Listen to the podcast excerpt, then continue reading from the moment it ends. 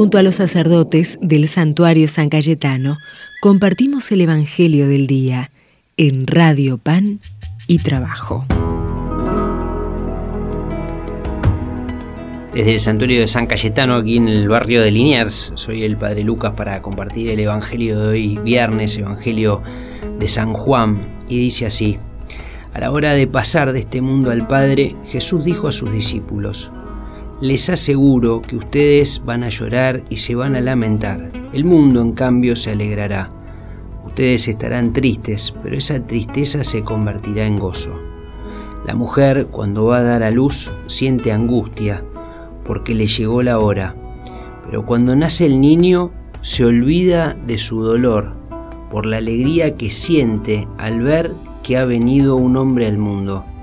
También ustedes ahora están tristes pero yo los volveré a ver y tendrán una alegría que nadie les podrá quitar.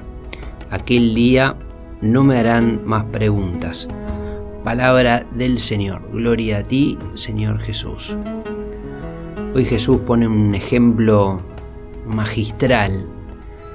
Él tiene en su corazón la angustia de, la partida, como hablábamos ayer, eh, y cómo cómo eso influye en, su, en su corazón y también en, los que lo están escuchando. Pero él sabe que es como el parto, ¿no? como una mujer cuando va a dar a luz, con la angustia que, puede tener, con, con todos los miedos y la alegría que tiene cuando ponen al niño en sus brazos. Y ese reencuentro con Jesús es el que Jesús está poniendo en el horizonte de, los que lo estamos escuchando. Ese encuentro definitivo con Jesús es el que marca nuestra historia. Vamos al encuentro con Él, a encontrarnos cara a cara con este Dios que nos ama, que quiso compartir nuestra suerte, que nos perdona y que nos invita a vivir la vida, la vida en abundancia. Por eso en este día volvemos a como a poner nuestra vista en, en la meta, en el destino final, en el encuentro con Jesús. Y esto sin duda movió el corazón de muchos hombres y mujeres a lo largo de la historia. Alguien que tenía muy presente su meta y a dónde caminaba al encuentro con, con su Señor, con Jesús, es nuestro patrono San Cayetano. Él por eso tomó las decisiones que tomó en su vida, ¿no? Y, a eso nos alienta también su testimonio, su vida y su palabra. Pidámosle tener presente que vamos, que somos peregrinos a la casa del Padre, al encuentro y el abrazo con, con Jesús. Que el Dios bueno nos bendiga, nos proteja, bendiga muy especialmente a nuestras familias, a nuestros amigos y vecinos, el que es Padre, Hijo y Espíritu Santo.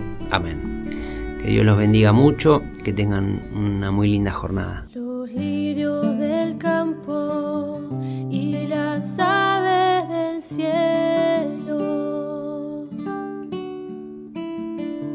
no se preocupan porque están